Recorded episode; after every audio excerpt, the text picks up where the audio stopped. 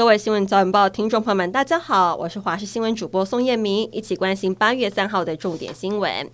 中度台风卡努今天距离台湾最近，影响最为明显。中央气象局的预报员指出，卡努的暴风圈预计今天下午将会触陆。目前暴风圈正逐渐进入台湾北部近海跟东北部的近海，十一个县市发布了大雨特报，预估明天清晨解除陆警。按照目前的气象资料来看，明天可能不太会放台风假，仍由各县市政府决定。而气象专家彭启明则指出，今天开始受到台风外围环流影响，西半部将会有阵雨的现象，降雨范围会逐渐的往南延伸，台风带动的西南季风也会增强，中南部的降雨将会增多。可能会伴有大雨，西半部的山区必须要留意豪雨的可能性。东半部天气比较稳定，但是会有焚风发生的机会。康路台风来袭，台北市今天停止上班上课。台北捷运公司宣布，北捷的全线系统维持营运，但是班距延长至十五分钟。若是风速达标，平面跟高架路段将暂停营运。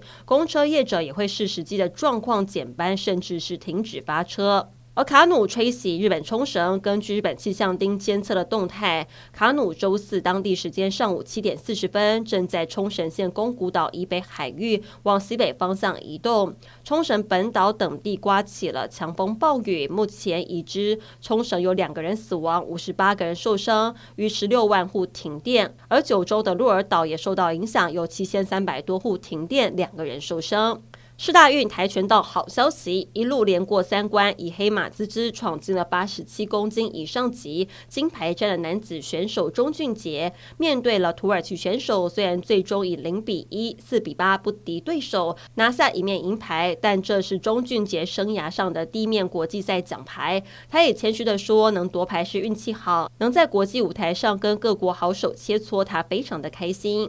而另外，在羽球团体赛的金牌战，寻求卫冕的中华队，昨天是由林俊逸领军，以及压轴女双李嘉欣跟邓淳勋抢下了关键的胜利，以三比二击败了中国，完成连霸，夺得本届世大运第二金。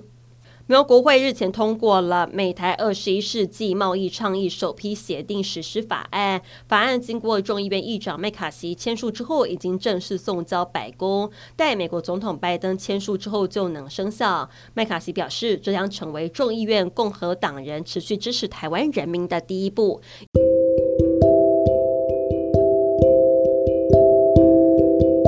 以上新闻内容非常感谢您的收听，我们再会。